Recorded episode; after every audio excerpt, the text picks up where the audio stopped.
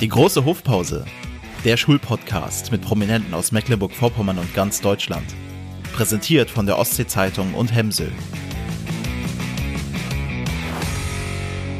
Hallo, liebe Zuhörer und Zuhörer, zu einer neuen Folge Große Hofpause, dem Schulpodcast der Ostsee-Zeitung, gefördert von Hemsö, dem schwedischen Spezialisten für die Planung, die Entwicklung und den Bau von Schulen. Mein Name ist Gerd Mengel, ich bin Lehrer und Podcaster. Und heute freue ich mich auf Samuel Mefire. Samuel ist fast genauso alt wie ich, er ist auch im Osten geboren, allerdings in Sachsen. Und damit wären wir schon bei seiner Autobiografie Ich ein Sachse, die gerade bei Ulstein erschienen ist. Und wäre das nicht schon genug? Sie ist die Grundlage für die erste deutsche Disney Plus Miniserie Sam ein Sachse. Samuels Leben ist von vielen Tiefen und Höhen geprägt. Er war der erste afrodeutsche Polizist im Osten, Star einer großen Werbekampagne. Samuels Weg führte ihn auch ins Gefängnis. Heute berät er als Gefahrentrainer Schulen und Institutionen. Er hilft Jugendlichen, die selber in Schieflage geraten sind. Und er ist Autor. Und wer ihn live erleben möchte, der hat am 11.07. um 19.30 Uhr in Rostock die Chance. Am 11.07. wird er in der Don Bosco Schule Rostock aus seinem Buch lesen und auch Fragen beantworten. Also ganz herzliche Einladung, 11.07.19.30 Uhr in der Don Bosco Schule Rostock, Lesung mit Samuel. Samuel oder Sam, wie soll ich sagen? Guten Morgen. Ähm, äh, ganz wie du magst, äh, in, diesem, äh, in diesem Umfeld, glaube ich, macht der Ton die Musik. Ich bin da überhaupt nicht empfindlich. Äh, meine, meine Spitznamen das sind ja so, was ist so, ähm, äh, Freundschafts- und Zuneigungsbekundungen, die reichen von äh, Sammy bis Samson. Deswegen fühle ich da völlig frei. Gut. Kindheit. Wir sind, ich habe schon gesagt, ähm, was viele werden vielleicht erstmal sagen, sagt mir nichts, Samuel Mephira, und dann sagt man im zweiten Satz, ah, kenne ich. Und so war es bei mir auch. Ich konnte mich das erste Mal, wo ich dich gesehen habe, konnte ich mich noch sehr gut daran erinnern. Das berichtige mich. Ich würde sagen, es war 1992 in einer Talkshow zusammen mit Heinz Eggert, dem damaligen Innenminister von Sachsen. Und du warst der erste afrodeutsche Polizist in Ostdeutschland. Und es, ja, ich sag mal, das Gesicht einer Werbekampagne, was dann kleben geblieben ist. Ja, also auch gedanklich ja, so. kleben geblieben ist. Deswegen, und vielleicht, äh, wie oft wirst du darauf noch angesprochen? Ähm, in den, in den zurückliegenden Jahren äh, überraschend häufig, wenn man bedenkt, äh, dass die ganze Geschichte ja Anfang der 90er gespielt hat, also fast 30 Jahre zurück. Ja, ähm, bin ich immer wieder überrascht, dass ich ähm, im Zug auf, auf äh, diversen Dienststellen, Ämtern, dann sind sie nicht der und der und ich habe sie doch mal äh, dort und dort gesehen und äh, Spiegel, Fokus, doppelseitige Werbung, kann ich mich erinnern und ja, also ich bin, ich bin überrascht, wie, wie lange einige Dinge dann doch schlussendlich im kollektiven Gedächtnis hängen bleiben. Ja, es gehört zur ostdeutschen Geschichte, zur Nach, also zu dieser sogenannten, wie man heute so sagt, Transformationsgeschichte und davon bist du eben ein Teil, bist du ein Gesicht des, dieser Zeit. Lass uns ein bisschen weiter zurückgehen, Kindheit. Ich habe gestern Abend, wir haben ja zurzeit wunderbares Wetter, wir sind im Juni, mhm. habe ich am Strand gesessen, sehr spät abends, habe so Steine ins Wasser geworfen und man hat ja manchmal so ganz komische Lichtblicke. Vorsicht, liebe Zuhörer, ich bin nicht wahnsinnig geworden.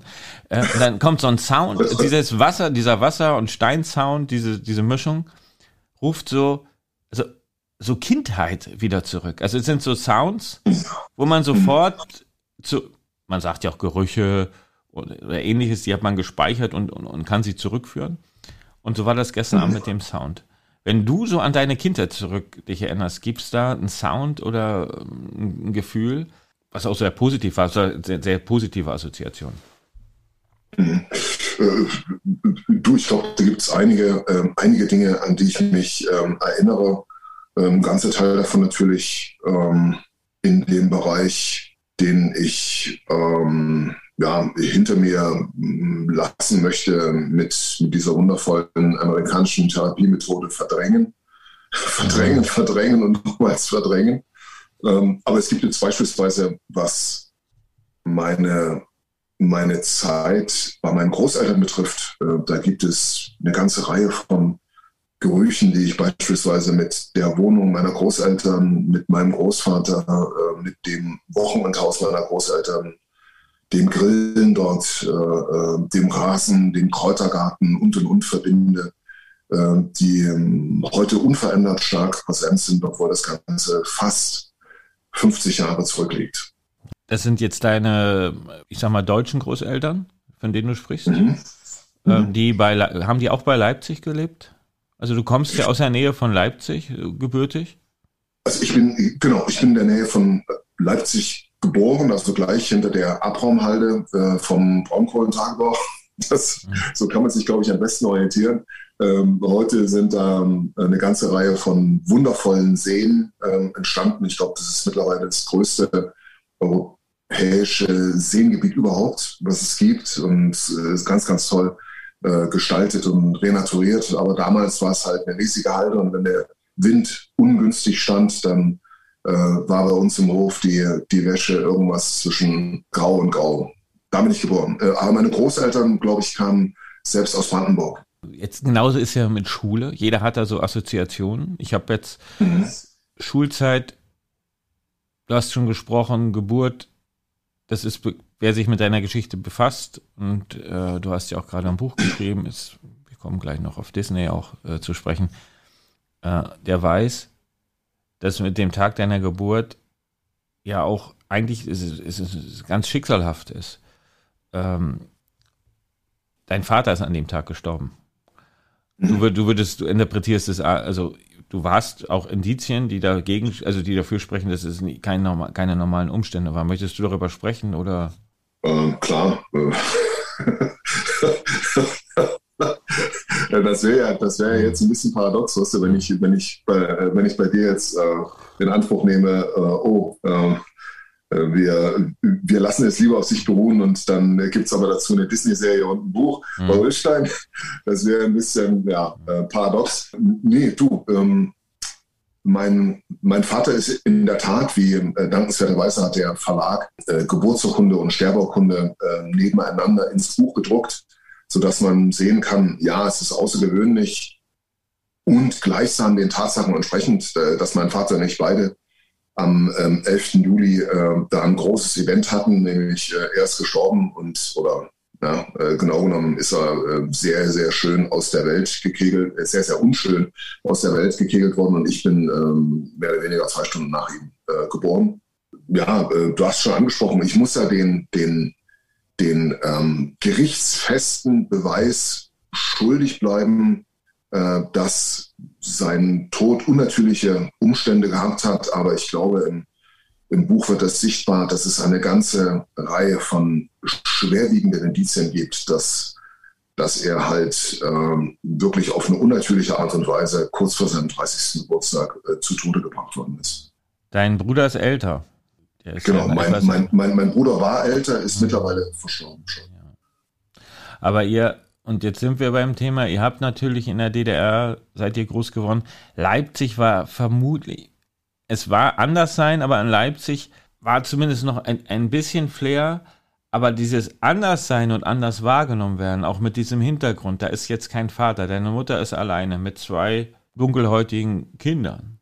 Das gibt ja mhm. Anfragen. Oder die Menschen, also wir haben Solidarität, wurde immer groß geschrieben, der Alltag sah manchmal anders aus, kann ich hinterher auch noch ein Beispiel bringen?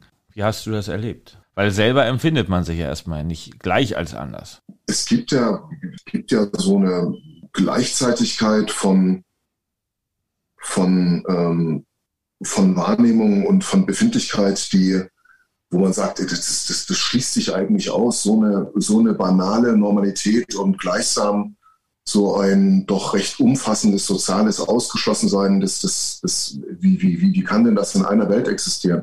Aber genauso war es und ich glaube, um das besser verstehen zu können und dass es da nicht darum geht, oh, äh, da sind jetzt, äh, ja, also weil äh, mich, mich diese Reduktion von, von DDR auf äh, ähm, das ist, äh, das ist das, äh, ähm, das Unrechtssystem ähm, das Freiluftgefängnis, äh, das, äh, das große äh, ähm, Internierungslager für alle Ostdeutschen.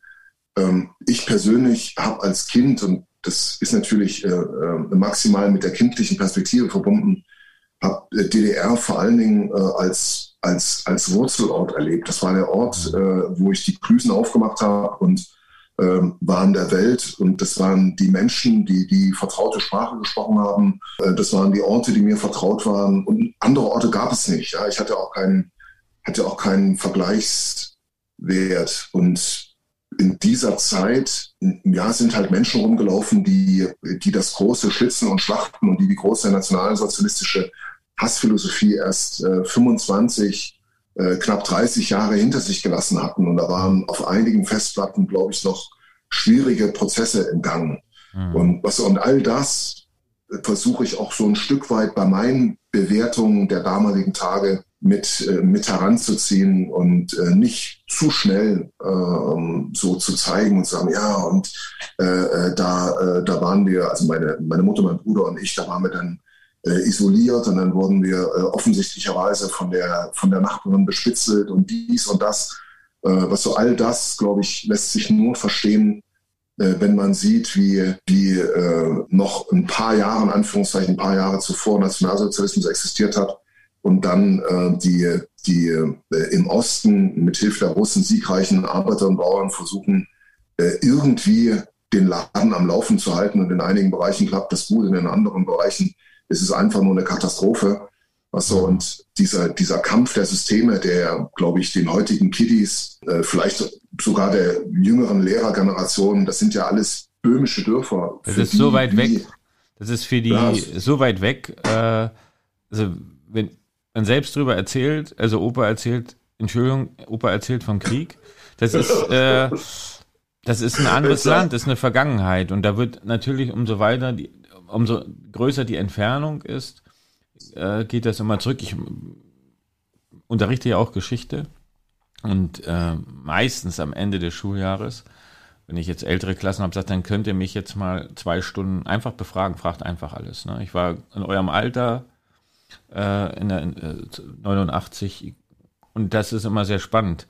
Und da sind natürlich auch einige vor, also da sind äh, völlig falsche Vorstellungen aber auch teilweise mischen sich Geschichte, also verschiedene Ebenen zwischen Nationalsozialismus, DDR, das kann auch gar nicht alles so auseinandergehalten werden. Ist aber auch normal. Man ist gar nicht mehr so dicht dran und das verschwimmt. Ja.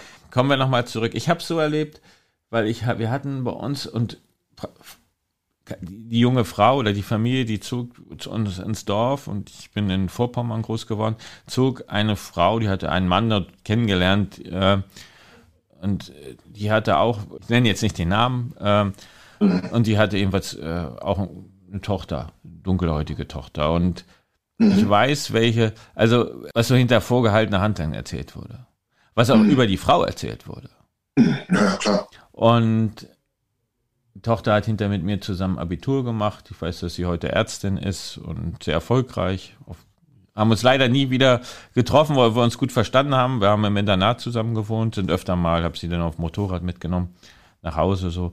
Äh, aber ich weiß, wie so gesprochen wurde und äh, das äh, würde ich dann in gewisser Weise so wiedergeben. Ne? Die hat es halt durch Leistung, hat sie sich Anerkennung verschafft, aber sie musste eben immer, vielleicht musste sie ein bisschen besser sein als die anderen. Das mhm. äh, ist so für mich noch in Erinnerung geblieben. Zweiter Fall war eben die, die sogenannten, wie hießen die, Freundschaftsarbeiter, die damals aus Mosambik kamen. Und mhm. da war es dann auch mit der Völkerfreundschaft zu Ende die dann verprügelt wurden von auch von DDR-Bürgern. Und das wurde dann einfach unter den Teppich gekehrt. Und ich weiß, dass eine Lehrerin von mir an der Oberschule, also an der EOS, sich sehr abfällig über äh, die Gast, ja, Gastarbeiter waren es nicht, ähm, aus Mosambik sehr abfällig geäußert hat. Es ist mir auch noch so in Erinnerung geblieben, weil ich, wie kann eine Lehrerin so sprechen? Also die hat doch, also das geht doch gar ja. nicht, ne?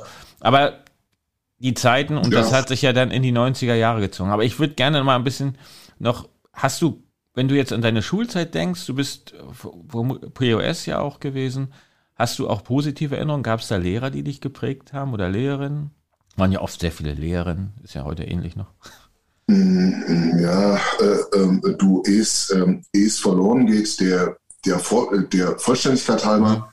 Mhm. ich habe ja sieben Jahre lang äh, Fußball gespielt, ähm, in so einem, ja, so einem recht engagierten Verein, der faktisch eine Kaderschmiede für Dynamo Dresden gewesen mhm. ist. Also Äh, da kamen äh, Gütschow und Sammer und äh, Riedel und so weiter, die, die, die, die kamen alle von, mhm. diesen, von diesem Fußballverein. Ähm, und mit der Buslinie, die da rausging in dieses riesige äh, Fußballzentrum mit, ich glaube, äh, sieben oder acht verschiedenen Großplätzen und dazu noch Kleinplätze und spezielle äh, andere Trainingsanlagen, da fuhren immer mit uns die mosambikanischen und angolanischen mhm. äh, äh, Jungs, äh, die direkt gegenüber von dem Fußballzentrum war ehemals äh, der große Schlachthof von Dresden. Und da fuhren die dann hin mit dem Bus. Ja? Und wenn wir da äh, Fußball spielten, bei Freiluft, dann zog bei äh, entsprechenden Windverhältnissen, entsprechend ungünstigen Windverhältnissen, zog dann dieser Schlachthof Dunst, zog dann bei uns auf den Platz rüber. Und er war stellenweise so verheerend, äh, dass wir, also, dass uns schlecht geworden ist auf dem Platz. Ne? Also dieser, dieser, dieser Dunst aus, aus Blut und Eingeweinten und irgendwas, ja. So, und in, unter, unter diesen Verhältnissen, was so haben die Jungs da eine ganz wichtige, äh, äh, harte äh, Arbeit gemacht. Es war wirklich ein Knochenjob. Und, und dann, äh, wenn, die, wenn die zurückfuhren, dann, dann stiegen die ähm, immer an der Haltestelle aus, wo direkt so 50 Meter entfernt waren dann so Wohnblöcke, wo nur die Jungs drin wohnten, also maximal isoliert von, von allen anderen äh, Leuten mitten im Viertlerdienst, der genau äh, eingetragen hat, äh, äh, wann die rausgingen, wann die zurückkamen. Und es gab auch eine Schließstunde wo die dann, wo die dann zurück sein mussten, wo die Tür dann äh, verschlossen wurde, was so, wo ich denke, wir haben sie unbedingt gebraucht, weil, mhm. weil DDR halt extensive Produktionsweise, das waren ja stellenweise, habe ich noch Maschinen aus den 30ern gesehen äh, in, den, in den genau. Betrieben, genau. wo ich war. Äh, wir, wir, brauchten ja unbedingt äh, Leute aus Angola, Mosambik, ja. Vietnam äh, und, und am Laos Ende. Laos war auch. Laos ja, und am Ende haben wir sie sehr, sehr äh, schlecht behandelt. Und wenn wir sie nicht schlecht behandelt haben, so war zumindest unser Blick doch ein Blick von so einer gewissen Geringschätzung. Ja. Und ähm, ja, wo ich, wo ich denke, da müssen wir uns auch im Osten, weil wir ja im Osten uns in Teilen zu Recht gekränkt und zurückgesetzt fühlen und diese Kränkung und Zurücksetzung kann ich ein Stück weit gut nachvollziehen, aber in anderen Teilen müssen wir uns aber auch im eigenen Verhalten an der einen oder anderen Stelle kritisch hinterfragen und sagen, Leute, äh, so wie wir uns von den Westdeutschen, den Nachwendezeiten, aber selbst heute noch äh, behandelt gefühlt haben oder behandelt fühlen, so haben wir stellenweise die Jungs äh, behandelt, aber eben auch die Russen, die bei uns stationiert waren, oder, oder, oder, oder. Weißt du? Mhm. Und ähm, hat alles. Fiel mir, fiel mir, fiel mir jetzt gerade ja, ja, noch mit ein. Gehört auch mit dazu, gehört zur Wahrheit mit dazu. Völkerfreundschaft war manchmal eben auch bloß auf dem Papier. Ja, ist halt ja. Äh, wie, wie, bei, wie bei jeder Beziehung, also ob, mhm. ob, ob, ob Freundschaft oder Liebesbeziehung oder Ehe, es gehört halt Arbeit mit dazu und auch immer wieder halt die eigene, die eigene Rolle entsprechend auch äh, konstruktiv kritisch zu reflektieren. So, und da müssen wir, müssen wir uns an die eigene Nase fassen und ist ja auch alles äh, nicht irgendwie, also, also ich, ich empfinde es nicht als Drama, nur äh, wir müssen halt dran arbeiten, weil die Gespräche, die ich stellenweise heute führe, die habe ich vor 30 Jahren zum Thema äh, Fremdhass, Ausschließen, gesellschaftliche Teilhabe, habe ich damals auch schon geführt. Weißt du? Und wenn es so weitergeht, werde ich in, in 30 Jahren dann mit dem Rollator zu dir in den Podcast kommen und wir werden über dieselben Themen nochmal mit demselben Thema sprechen. Deswegen, ja. Ich suche gerade einen Namen, wie würde, könnte das heißen? Ja, versuchen wir versöhnlich da ein bisschen rauszugehen, aber das ist wichtig. Und äh, dein Blick äh, ist da, der ist auch wichtig. Und das, ich hatte ja Riem Alabali Radovan hier, auch schon im Podcast, und die hat bestätigt das ja ähnlich. Die hat eine sehr positive Kindheit und Jugend gehabt und sie ist und sagt immer, ich möchte gar nicht, ich habe diese, diese Rassismuserfahrung oder so, das habe ich nicht gehabt. Meine Kindheit war schön in Schwerin. Aber diese Frage der Repräsentanz und des Umgangs, die Fragen, äh, wie gehen wir im Alltag damit um, die liegen bei mir auf. Lass uns noch einmal gucken auf deine Schulzeit. Und ich frage meine Gäste, Gästinnen immer, gab es da Lehrerinnen, Lehrer besondere Erlebnisse? Du hast schon über Sport gesprochen, könnte ich mir vorstellen, dass dich das begeistert hat. Aber gab es dort Lehrerinnen, Lehrer, die dir bleibend in Erinnerung geblieben sind? Hm, auf jeden Fall. Ähm, und auch da hat es eine gewisse Ambivalenz, weil, wie gesagt, ich bin ja, bin ja Baujahr 70 und die älteren, älteren Lehrer, äh, die wir hatten, die waren äh, ähm, ähm heftiger äh, in ihrem Auftreten, äh, in Teilen zumindest, ähm, als ich das dann äh, später äh, bei der kasernierten Bereitschaftspolizei erlebt habe. Also wir hatten einen Mathematiklehrer, der hatte einen Schlüsselbund, da würde ich mal sagen, der hat so um die 700, 800 Gramm äh, gewogen mit einer Unmenge von Schlüsseln dran. Und wenn ihm irgendwas nicht passte, dann warf der mit dem Schlüssel und äh, äh, er traf auch mit dem Schlüssel. Und das war ein großer, ähm, kräftiger, älterer Herr, äh, der ähm, ähm, ja, also der mir sehr, also mit seinem, mit seinem Auftreten hatte ich doch eine, eine, gewisse Panik vor ihm, guten Erinnerung geblieben ist. Und dann auf der anderen Seite hatten wir gleichfalls doch älteren Kollegen in Deutsch. Und der war ein, ein, ein Vermittlungsgenie, weil er konnte alles derartig lebendig und, und äh, mitreißend und spannend erklären, also wirklich, dass ich an seinen Lippen gehangen habe und dass diese Unterrichtsstunden und die Doppelstunden, die wir bei ihm hatten, dass die äh, verflogen sind, als würde ich in einem spannenden sowjetischen äh, äh Science-Fiction-Film sitzen. Äh, also das war, äh, also, also wir hatten, wir hatten irgendwie die ganze Bandbreite. Was mich in meiner Schulzeit am meisten beeindruckt hat, waren ähm, äh, allerdings die, die Trainer, bei denen ich sein durfte mhm. und die, die einfach durch also natürlich also durch den Umfang an Wissen, den sie mitbrachten von der DAFK, also von der äh, Sporthochschule, äh, aber auch mit ihrer Art, äh, die sie hatten, wie sie uns halt immer wieder jeden Tag neu in diese Knochenmühle hinein motivieren konnten. also das war ein großes, großes Vorbild für mich. Sport hat, dieser Fußball hat für dich eine große Rolle gespielt. Und der ähm, ähm, äh, ach, jetzt habe ich, jetzt ich schon Gedankenpunkt gemacht. Mhm. Also ich äh, bin ja dann fahnenflüchtig geworden. Also ich habe dann den Fußball abgeschworen so. äh, und bin zum Kanu gegangen. Aha. Und bin dann auch im, im Kanu-Rennsport auf der Sportschule gewesen und habe dann später Sportförderung bekommen. Genau, also ich äh, habe gerade nicht über den Fußball gesprochen. Äh, beim, beim Fußball war ich äh, immer zu schlecht um den Sprung zu Dynamo Dresden zu schaffen. Da habe ich mich einfach zu dämlich angestellt äh, und deswegen habe ich dann später ähm, ja, mein Glück beim Kanu versucht. Aber es gab dann noch Chemie Böhlen. Oder solche Top-Teams. ja.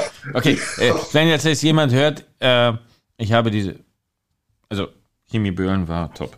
Gut, will ich jetzt nicht schlecht reden. Der, der Verein, den wird es sicherlich heute noch geben. Aber in den 80er ja. Jahren, glaube ich, spielten die sogar in der DDR-Oberliga. ja, Chemie unbedingt, Böhlen. unbedingt. Chemie Böhlen, das muss man sich überlegen. Also die, die, ja, da gab es nur eine große, eine große äh, Schutthalde in Böhlen und äh, drei Häuser, aber die hatten ein Oberligateam. Ja. ja. Freundschaften, gibt es Freundschaften noch aus dieser Zeit, aus deiner Jugend, Schulzeit? Mm, nein, nein. Äh, Freundschaft aus meiner, aus meiner Kindheit, also zumal ich ohnehin mit, mit Freundschaften, also bis in mein Jugendalter hinein leider nicht gesegnet war. Nee, äh, da, da gibt es nichts. Also ich kenne durchaus von zwei äh, Klassenkameraden auch die äh, Lebensläufe noch. Also da sind nämlich ähm, ähm, zwei aus meiner Klasse auch, ähm, haben die Polizeilaufbahn eingeschlagen und sind zur Schutzpolizei gegangen. Ähm, aber darüber hinaus ist nichts an Verbindungen geblieben. Warst du selbst schwierig? Warst du ähm, sperrig? Ja, ich war, ich war äh, in, also, äh, irgendwie, ich war ähm, mehrfach nerdig, würde ich heute einstufen. Also äh, äh, musst überlegen, äh, damals gab es ja auch noch einen unkritisch, unkritischen, ein, oh Gott, nee, einen unkritischen. Äh, einen unkritischen? Deutlich unkritisch. Also, also er war weniger kritisch als der Umgang heute. Das wollte ich mhm. eigentlich sagen. Ja, wir bekommen das Auf doch jeden hin. Fall, äh, äh, mit, äh, mit äh, beispielsweise mit Rauchen und Alkohol. Und ich war halt ähm, äh, Gesundheitsfreak ja, und habe ähm, äh, Kohlenhydrat-Tabellen geführt und und und, also ähm, Ernährungstagebuch und so weiter, also wie sie uns das halt auf der Sportschule beibrachten. Und dann äh, traf ich da auf die, auf die Gruppe der Gleichaltrigen, die äh, geraucht und gesoffen haben, stellenweise, also natürlich am Feierabend, wie die Löcher und ich habe mich da aus allem herausgenommen. Und für mich gab es nur äh, Science-Fiction-Bücher und Training und äh, da war ich natürlich äh, bei denen äh, maximaler, äh, maximaler Fremdkörper auch durch meine Begeisterung für, für Bücher und Lesen und insbesondere halt diese, diese nerdigen Stoffe, äh, Lem, Asimov, Strugatsky. Ich wollte es gerade sagen. Also das. das äh, ähm, ja, also das, ja, und, und das hatte nichts äh, damit zu tun, äh, dass ich da umzingelt war von Nazis, sondern das hatte was damit zu tun, dass wenn man halt da so ein, ja, so ein abweichendes Standing hat, ja, dann, dann, ja, dann wird man ein bisschen argwöhnisch beäugt. Ja, das war für dich auch schwierig. Bedauerst du es jetzt im Nachhinein? Oder nee, du bedauerst sicher nicht, dass du nicht geraucht und getrunken hast. Aber fehlt dir. Äh, äh, ja, in der Zeit, in der Zeit war es, in der Zeit war es in Teilen zäh, sag ich mal vorsichtig ich hätte mir sicherlich auch gewünscht, ähm, anders akzeptiert zu sein und mit eingebundenen Untergrund. Und auf der anderen Seite, es war gut so, wie es war, weil, äh, äh was ist so mit, mit 15, 16, 17 gibt es schon so ein paar Weichenstellungen, die ins weitere Leben hineinführen. Und da muss jeder versuchen, auch mit einem gewissen Rückgrat ähm, seinen We Weg zu wählen. Ich hätte mir gewünscht, ich hätte noch mehr Konsequenz gehabt, also beispielsweise in Bezug auf das Schreiben, wo also spätestens eben mit 15, 16, 17 war klar, dass das Schreiben was mit mir zu tun hat, mhm. aber ich habe es halt dann noch 20 Jahre lang geleugnet, dass das so ist. Ja. Äh, und das hat mich natürlich viele Kreisbewegungen gekostet, äh, bis ich dann gesagt habe, nee, äh, das Schreiben, das gehört zu mir und ich habe da so eine Affinität zur Sprache und bin mit diesem Thema verbunden, wie andere mit der Tischlerei oder äh, Autoreparatur oder Computer verbunden sind, ist das halt meine Baustelle und äh, da bleibe ich dran. Äh, hätte ich mir gewünscht, aber das ist halt als Jugendlicher genauso wie sexuelle Orientierung oder Urlaubsorte oder Freundschaften. Es ist halt schwer, sich dazu zu bekennen, wer man, wer man gern sein würde oder sein könnte oder sich wünschte, sein zu können. Äh, ja, ich, ein Sachse, das spielt ja auf das Plakat an, das wäre schon, ähm, was ich am Anfang schon diese große Kampagne, Spiegel, Stern, überall was tun und auf großen Plakatwänden. Ähm, da geht es in dem Buch um seine Geschichte, da können wir noch ein bisschen äh, tiefer einsteigen. Eine Sache ist natürlich das Polizistsein, äh, was du erlebt hast, aber auch was daraus resultiert ist. Ähm, wir haben im Vorfeld drüber gesprochen, es ist auch bekannt und wie war dieses Polizist-Sein? Wie hast du es? Es war für dich äh, ein Lebenselixier. Du hast da große Motivation draus gezogen, oder? Äh, also ich kam, ich kam mit einer großen oder mit einer, mit einer, starken Motivation in den Polizeidienst. Und ähm, ich glaube, mir ist es also ein bisschen gegangen wie, wie all denen, die mit einem großen Idealismus in den Dienst kommen und sich dann in der Realität zurechtfinden müssen. Und der, der Polizeidienst lebt eben äh, A, vor allen Dingen von Langstreckenzähigkeit und er lebt von äh, der Fähigkeit, dass man all den Scheiß, den man Tag für Tag sieht, dass man den halt Tag für Tag verdaut bekommt. Also zumindest den Großteil davon, weil ansonsten geht man daran kaputt. Und man sieht ja von ähm, den verschiedensten Formen von häuslicher Gewalt über sexuelle Nötigung, äh, versuchten Tötungsdelikten, äh, Raub und und und sieht man ja äh, die ganze Palette von Montag bis Sonntag ohne irgendwelche Ausnahmen. Also man wird nicht zu Kindergeburtstagen gerufen. Also äh, ich kann mich nicht an einen einzigen erinnern, wo die Eltern gesagt haben, äh, kommen Sie doch mal vorbei und, und hocken Sie sich mit hin und äh, äh, wenn Sie schon mal da sind, dann. Mein Freund, der Polizist. Genau, sondern ja, man sieht immer nur die, die äh, Bruchkante und den Abgrund. Und äh, entweder man hat es mit, mit, den, mit den Opfern von irgendwelchen Geschichten zu tun, die äh, zerschnetzelt, äh, verstümmelt und, äh, und in aller Regel ähm, emotional extrem mitgenommen sind. Oder man hat es halt dann mit den äh, Verdächtigen äh, und Beschuldigten zu tun, äh, die natürlich versuchen, ihre eigene Haut zu retten und einem die Hucke voll lügen. Ja, es ist, ähm, es ist ein extrem wichtiger, wichtiger, wichtiger Dienst, den die äh, Genossinnen und Genossen da für uns alle umsetzen, aber er kommt zu einem sehr hohen Preis. Mhm. Zu einem sehr hohen Preis. Und war das der Grund, dass du dich auch entschlossen hast, dem Polizeidienst den Rücken zu kehren?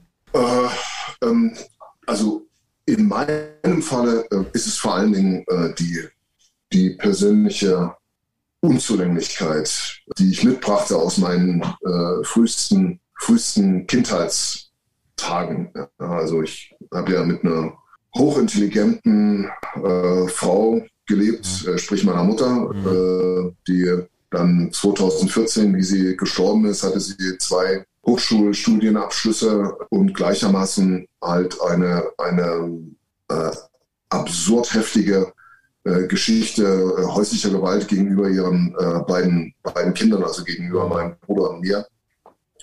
Und ähm, diese Prägung, also gerade ich sag's mal technisch in der frühkindlichen Prägephase, was da stattfindet, das bleibt haften. Ja, das mhm. ist heftiger als Kaugummi äh, am Schuh. Und, mhm. Und ich kam halt mit diesem völlig unaufgearbeiteten Rucksack, kam ich in den Polizeidienst. Und das war der, der, das ausschlaggebende Moment, an dem ich am Ende auch ähm, gescheitert bin. Wäre ich bei meinen Großeltern im, im Friede, Freude, Eierkuchenparadies äh, aufgewachsen, wäre ich heute vielleicht bei gleicher Berufswahl ein äh, 25 bis 30 Kilo übergewichtiger und sehr glücklicher äh, Polizeihauptkommissar irgendwie, der sich 16 oder 15 auf sein Fahrrad setzt und äh, pfeifend nach Hause radelt.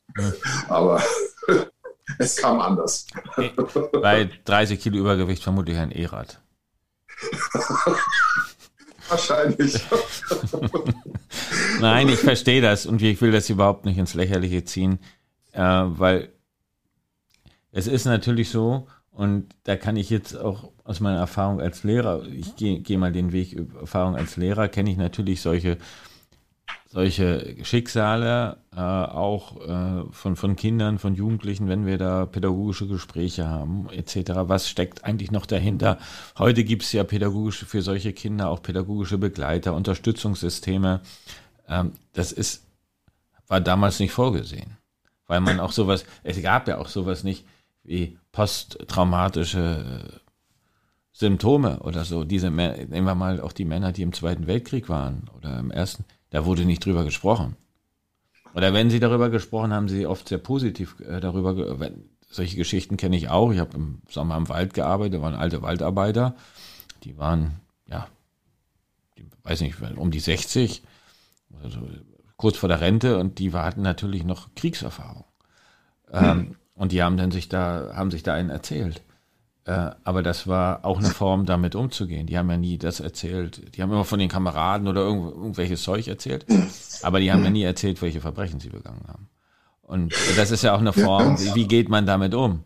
Oder ich, das erzählt man nicht. Äh, und genauso ist es mit den Prägungen. Ich, man muss irgendwie das kanalisieren. Und heute wird eben mehr gesprochen. Man weiß darüber besser Bescheid. Es gibt eine keine große, aber es gibt eine größere gesellschaftliche Akzeptanz dafür. Die, können, die müsste größer sein. Und das hat dich halt geprägt. Es hat dich dann allerdings auch, und das gehört auch dazu, ich will nicht nur so durch dein Leben hetzen, äh, aber äh, Zeit schreitet auch schon ein bisschen voran. Und ich bleibe noch mal ganz kurz bei dem Plakat, bevor wir umschwenken.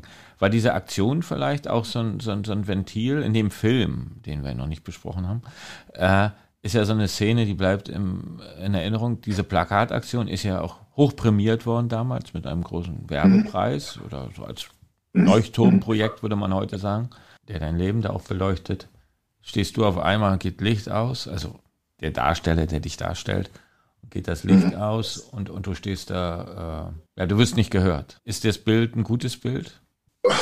Oder ist das, äh, hat sich da die Kunst vom Objekt schon sehr weit entfernt? Ich, äh, ehrlich gesagt, also es waren ja, es waren ja äh, auch da wieder Kontext, es waren ja äh, die, äh, die Übergangsjahre, also nach dem Zusammenbruch der DDR, äh, und ich habe ja der DDR als, als, als, als, als jemand, der äh, wie gesagt, durch meine Mutter initiiert, die selbst eine glühende Sozialistin war und ich war auch ein glühender Anhänger sozialistischer Utopie.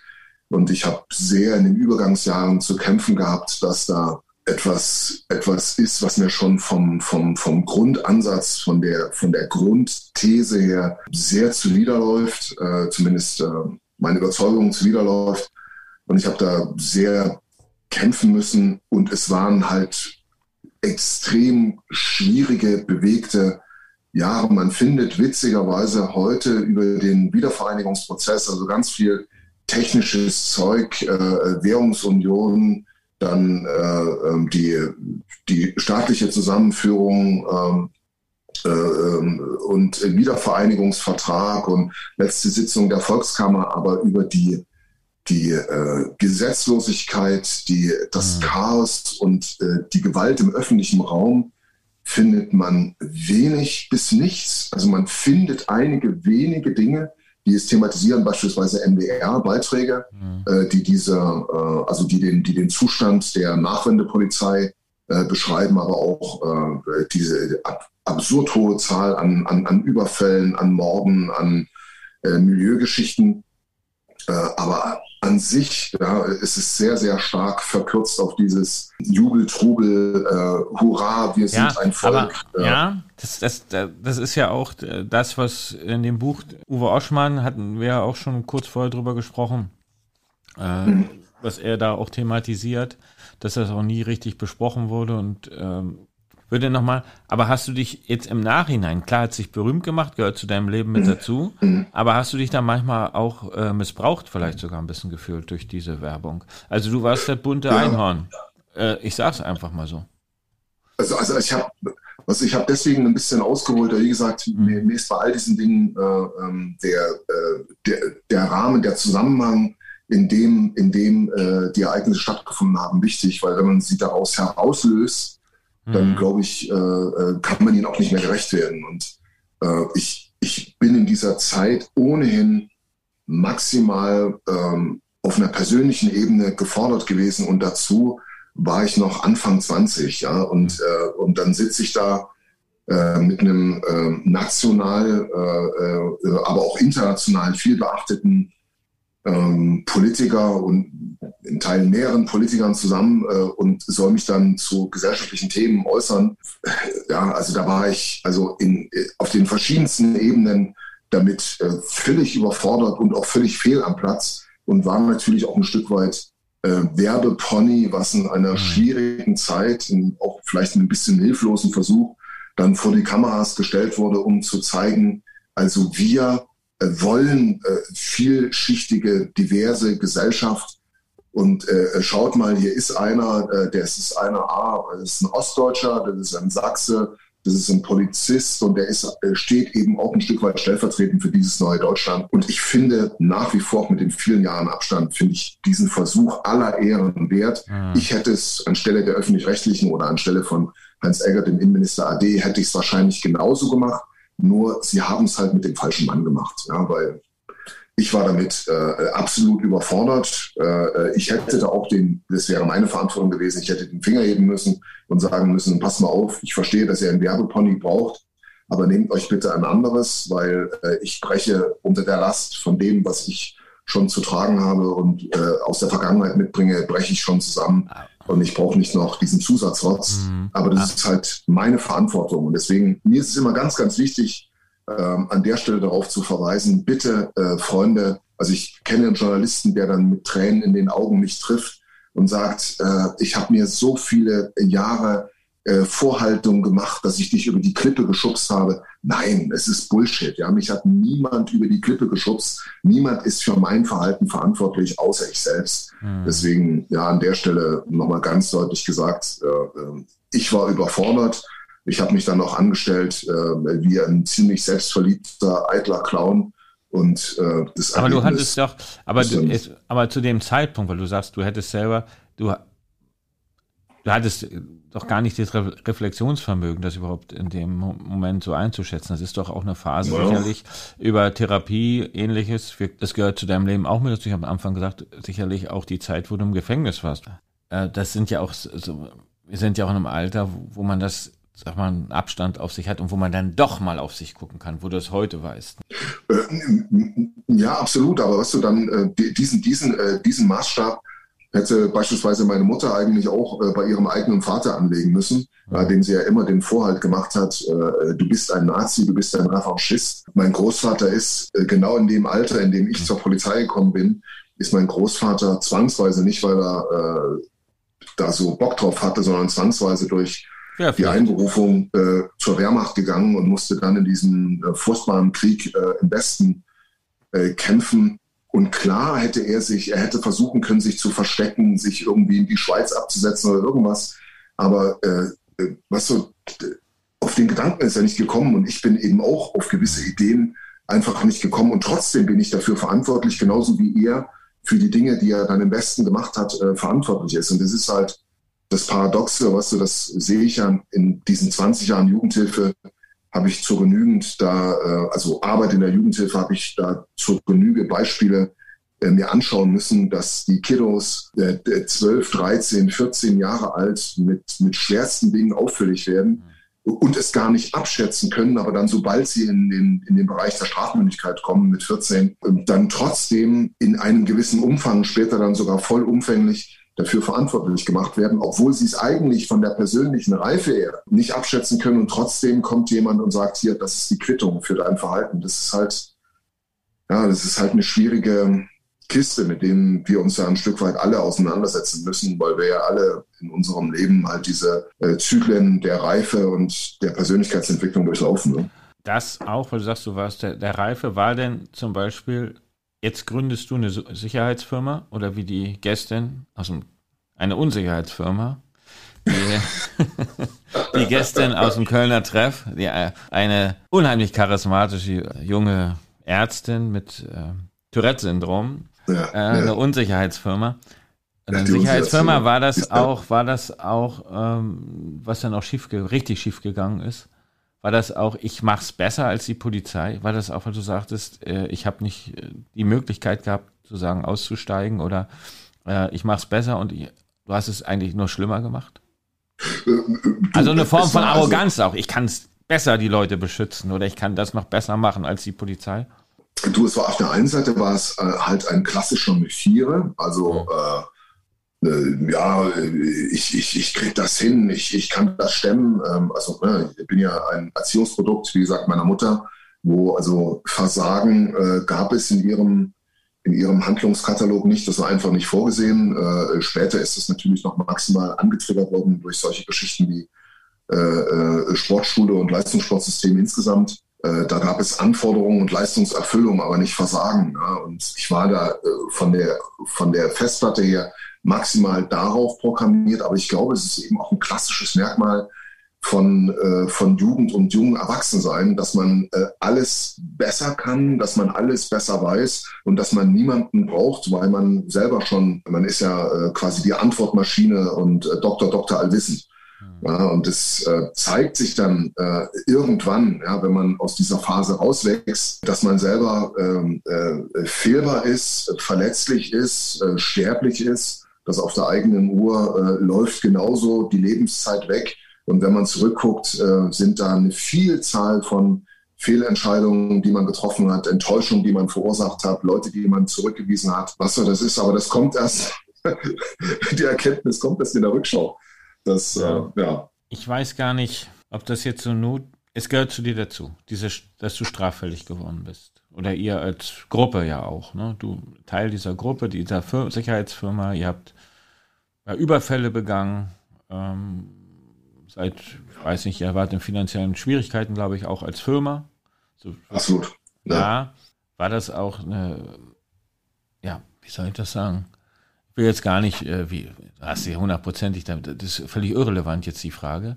Aber war das auch eine Form von Kanalisierung letztendlich, dass das nie irgendwo raus, also du hast gesagt, du hast immer stramm deinen Plan gemacht, du hast immer Konformität.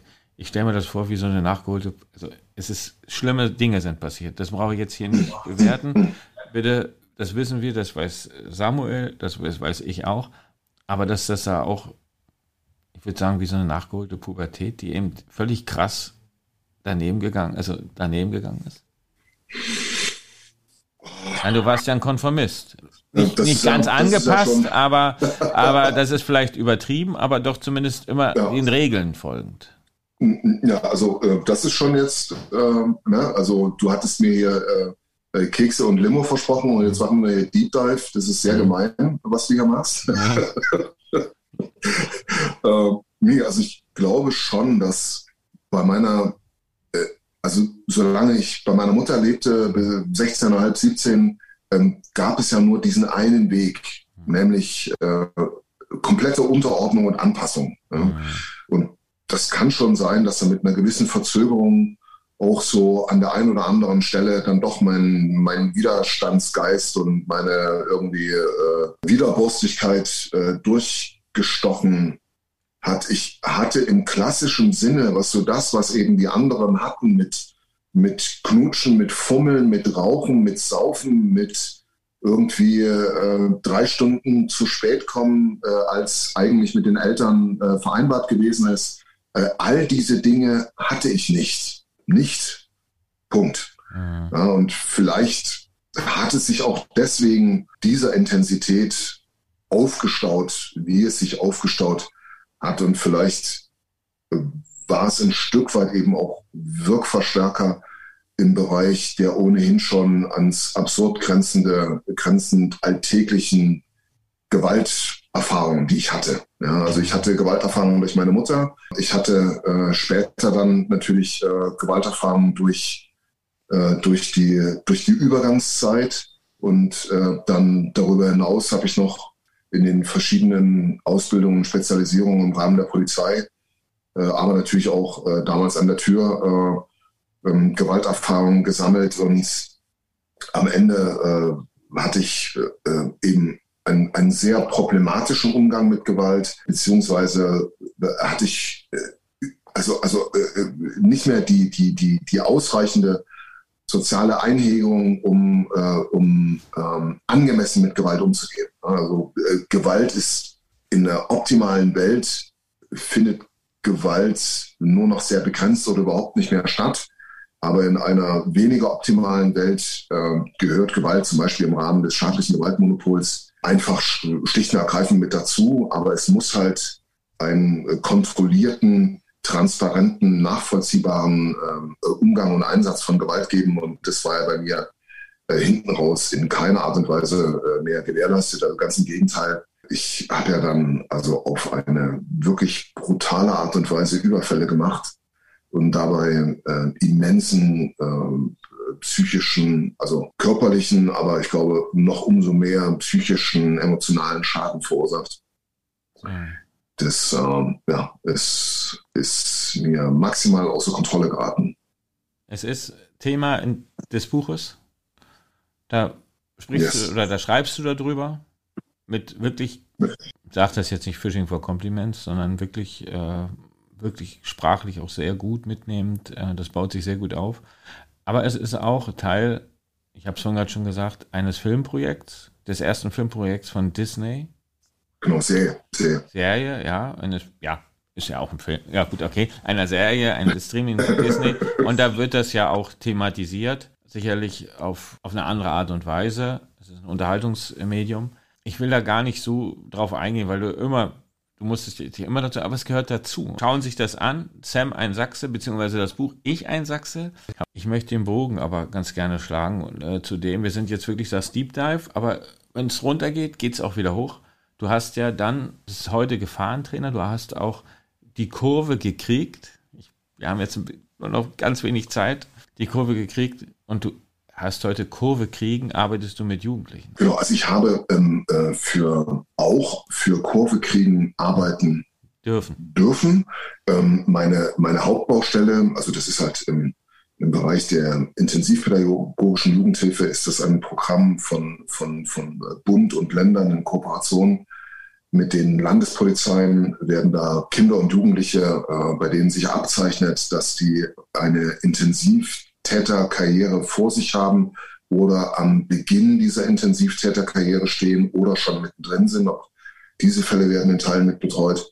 Äh, da setzen sich dann die verschiedenen Fachrichtungen zusammen, also natürlich die polizeilichen Ermittler, äh, aber auch Jugendgerichtshilfe, Staatsanwaltschaft, Kinder- und Jugendpsychiatrie äh, und, und, und. Äh, und versuchen halt mit gemeinsamen Anstrengungen diese Jugendlichen, die ja in aller Regel durch alle klassischen Angebote der Kinder- und Jugendhilfe durchfallen, von diesen nicht erreicht werden können, beziehungsweise diese ablehnen, versuchen die dann doch noch abzufischen, bevor sie halt dann lebenslange Fälle von Auffälligkeit, Gewaltauffälligkeit, äh, aber eben dann auch äh, Inhaftierung und äh, Psychiatrie werden. Aber in der Hauptsache verdiene ich mein Geld damit, dass ich in oder darf mein Geld damit verdienen, also ich empfinde das als Privileg, dass ich in verschiedensten äh, Bereichen des öffentlichen Dienstes, also in, in Schulen, in Jobcentern äh, für Einrichtungen der Polizei mit Rettungssanitäterinnen, äh, Gerichtsvollzieherinnen und und und bis hin zur Bundeswehr, dass ich äh,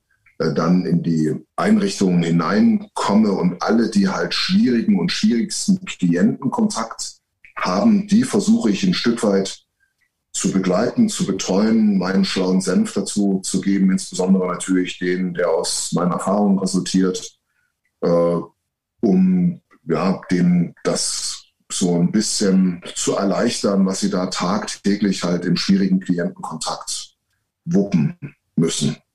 Genau, das ist, äh, das ist mein Job. Ja, also wenn überall dort, wo jetzt beispielsweise auf einem Jobcenter mal an einem Schreibtisch gerüttelt wird oder mal ein Schreibtisch wird abgeräumt, äh, Backpfeifen werden angeboten oder ausgeteilt.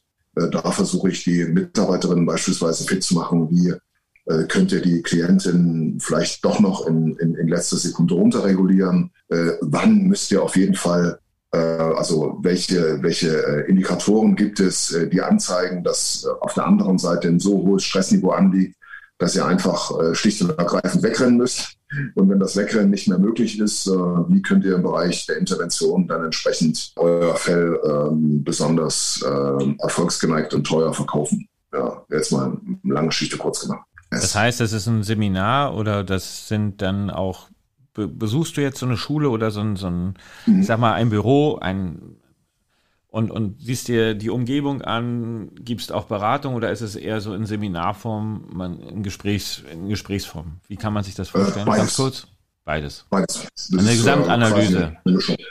Genau, es ist eine Mischung, äh, es ist eine Bestandsaufnahme von dem, was eben gerade auf diesen Dienststellen stattfindet. Also kommen ja auch oftmals als, als, als Feuerwehr in diese in diese Schulen, in diese Jobcenter, auf diese Rettungswachen. Da sind in aller Regel schon ganz erhebliche Gewaltvorfälle haben stattgefunden, also bis hin zu versuchten Tötungsdelikten mit schwersten Verletzungen an den eingesetzten Kräften. Und äh, dann kannst du dir vorstellen, wenn da Kollegin oder ein Kollege äh, schwerst verkrüppelt, äh, beispielsweise von der einen Dienststelle jetzt im Rollstuhl sitzt, sind auch alle anderen, die im, im Dienst verbleiben, entsprechend angefasst von so einer Geschichte. Und da versuche ich dann ja äh, in einer Mischung aus Bestandsaufnahme und äh, Mentoring, dass ich dann mit reingehe und gucke, wie ist die Situation gerade, was können wir machen. Überall fehlen die Leute, überall fehlt das Geld. Und dennoch versuche ich halt nach bestem Wissen und Gewissen da Anregungen zu geben. Genau, unterstützend, äh, beratend dabei zu sein. Neben den Tätigkeiten, das ist ein sehr, sehr wichtiger Job in einer mit vielen Herausforderungen, in einer Zeit, die viele Herausforderungen hat. Nichtsdestotrotz eine Frage. Wir haben ja Limo, jetzt kommen Limo und Kekse. Wie war das? Wie kommt, obwohl du vermutlich schuld daran bist, dass Ron DeSantis Disney verklagt hat. Wie ist das, wenn, ruft Disney dann an, selbst? Oder wie läuft das und sagt, wir hätten gerne, guten Tag, wir hätten gerne ihr Leben verfilmt, es wird bunt. Ist ja eigentlich nee, absurd. Nee. Also es braucht, es braucht, glaube ich, äh, bis, äh, bis man bei äh, bei Disney ähm, oder Disney Plus auf, der, auf der Plattform landet oder auf der Leinwand, braucht es, glaube ich, ähm, äh, einen oder mehrere positiv Verrückte. Die ähm, in, in, in meinem Falle gab es ein allererstes Gespräch in einem Theatercafé in Leipzig 2005. Ja, und äh, jetzt haben wir 2023 und juhu, schon gibt es eine Serie, also sind ein paar Jahre ans Land gegangen. Ich, ich, bin, ich bin selbst sehr verwundert, dass die Serie jetzt so einen nationalen, aber auch internationalen Erfolg hat, weil ich glaube, also wenn wir uns umgucken in der Welt, äh, da gibt es äh, einige super heftige Geschichten, die erzählenswert sind. Aber vielleicht das Prototypische meiner Geschichte ist halt, dass da einer ist, der in den selbstgebauten, aber auch in Teilen unverschuldeten Krisen immer wieder versuchen muss, irgendwie zu überleben ja, und seine Antworten zu finden. Und ich glaube, das ist uns als, zumindest als Erwachsenen allen, äh, das verbindet uns, ist uns gemeinsam gegeben, dass wir halt durch die verschiedensten Krisen, egal ob das Job ist, ob das der Sterbeprozess der lieben Omi ist, äh, die eigene Krankheit, das Erwachsenenleben heißt eben auch äh, nicht nur äh, Kekse und Limo, sondern heißt eben auch Krisenbaustelle. Und wie wir damit umgehen und wie wir die überleben und wie wir es verdauen und wie wir weitermachen für uns selber, für unsere Partner, für unsere Kinder. Ja. Und du hast gerade gesagt, Kinder, du bist Vater, zwei Töchter. Yes. Und, und am Ende, wir wollen versöhnlich rausgehen. Bei aller Tiefe, die wir hier heute auch hatten. Und ihr, man hat auch gemerkt, ich bin kein Journalist an der Stelle. Da haben mir manchmal auch jetzt heute vielleicht an der einen oder anderen Stelle so selbstkritisch bin ich, das Handwerkzeug gefehlt. Aber wir wollen versöhnlich aussteigen. Und du weißt, welche Schule wünschst du dir oder wünscht ihr euch, du und deine Frau, für eure Kinder? Wie soll die Schule der Zukunft aussehen? Die Schule der Zukunft.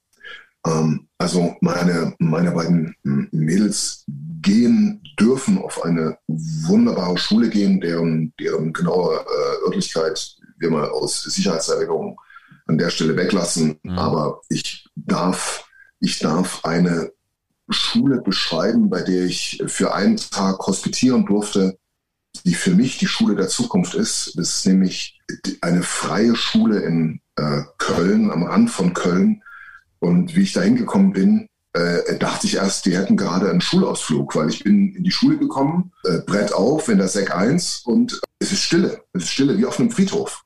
Und dann habe ich mich aber belehren lassen, dass, nee, die Schule ist in Vollbetrieb, alle Schüler sind anwesend, aber alle Schüler sind so vertieft in irgendeine Tätigkeit ihres Herzens, dass alle so vertieft sind in die Arbeit, dass keiner, äh, keiner stürzt rum, es wird nicht äh, geschrien, geprügelt, es werden keine Lehrer bedroht, sondern alle sind, sitzen an irgendwelchen Projekten. Die einen entwerfen gerade eine Modekollektion, die anderen, äh, die Mathe-Freaks, sitzen in der Ecke des Foyers zusammen und diskutieren über irgendwelche Mathematikaufgabenstellungen, wo mir schon wieder schwindlig geworden ist, nur aus der nur aus der Betrachtung des Tafelbildes, also weil äh, Mathe, da braucht man ganz, äh, ganz äh, bestimmt gebautes äh, Gehirn, was mir leider fehlt.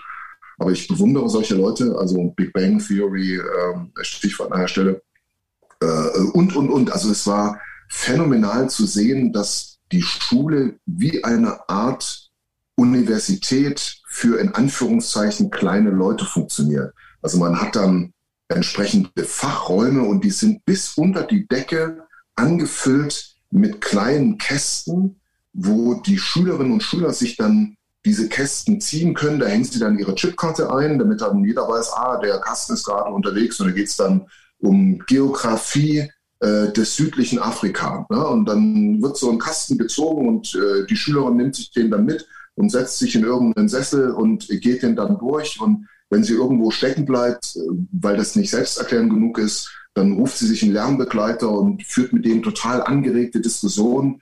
Und alle haben Spaß an dieser Lernreise. Und mir ist völlig bewusst, dass nicht für jedes Kind ist diese Art von auch sehr selbstverantwortlicher Schule äh, ist nicht für jedes Kind die perfekte Lernumgebung. Aber mich persönlich hat das total begeistert, weil es wurde nicht gesagt, so, äh, äh, wo bist du gerade? Harry Potter, dritter Teil, äh, Arschgeleckt, wir machen jetzt erstmal Mathe, ja, äh, Hefte raus, sondern ähm, äh, ja, du bist bei Harry Potter, dritter Teil. Mhm, was findest du daran besonders spannend? Ah, und die und die Art von von Erzählform. Mhm. Und äh, guck mal, und da gibt es halt äh, Übergänge da und da und da und da. Und äh, wollen wir uns auch mal daran versuchen, machst du einen Aufsatz dazu, äh, freue ich mich drauf. Ja? Und also die, dieses Verhältnis auch zwischen Schüler und Lernbegleiter ist eben nicht dieses klassische Gefälle, ich weiß alles und äh, du bist der, der sich bückt, sondern, sondern es ist so ein, äh, äh, was ist so eine Situation, wo sich wo sich zwei Menschen auf Augenhöhe begegnen mit ganz verschiedenen Erfahrungshintergründen. Selbstverständlich weiß der 40-Jährige eine ganze Menge, in aller Regel mehr als der Neunjährige. aber trotzdem gibt es da eine Begegnung auf Augenhöhe und einen interessierten Austausch auch von der Seite des Lernbegleiters her, der, und das merke ich an dem Verhältnis zu meinen Tochter, äh, Töchtern, die oftmals Dinge sehen und entdecken und verstehen, die ich mit meinem äh, 52-jährigen Goldfischgehirn eben nicht sehen, entdecken und verstehen kann. Und deswegen, also ich bin super begeistert von dieser Art von Schulform, würde mir wünschen, dass nicht die Regelschule abgeschafft wird. Das halte ich für absoluten Rotz. Aber dass man die bestehenden Schulformen auch um solche spannenden Ansätze stärker erweitert und die auch finanziell stärker unterstützt, weil die natürlich auch sehr, sehr, sehr mit dem Geld kämpfen müssen. Und auf diese Schule können auch ausschließlich nur Kinder gehen, deren Eltern, das muss man mal ganz brutal sagen, sich das entsprechend leisten können. Also ein Schulgeld von 500, 650 Euro im Monat äh, kann sich einfach nicht jede Familie leisten. Ne? ja, ist, äh, aber er zeigt auf der anderen Seite wiederum auch, welches Geld nötig wäre, um gute Bildung zu gewährleisten. Ja. Also so kann man es auch sehen. Absolut. Vielen Absolut. herzlichen Dank. Ich habe so ein Gefühl, ich glaube, ich kenne die Schule, für die du sprichst. Vielen herzlichen Dank, äh, dass du uns mit diesem Bild entlässt heute aus dem Podcast, aus der großen Hofpause. Schauen wir uns den Trailer. Ich habe noch nie so lange diesen Podcast aufgenommen. Wir haben deutlich überzogen. Einer fast mit über einer Stunde. Also sonst geht das 30 Minuten. Vielen herzlichen Dank, Sam. Bis zum nächsten Mal. Wir, wir, wir hören uns, uns und wir sehen uns ja bald. Auf Tschüss. Wiederhören. Tschüss, Die große Hofpause der Schulpodcast mit Prominenten aus Mecklenburg-Vorpommern und ganz Deutschland. Präsentiert von der Ostsee-Zeitung und Hemsel.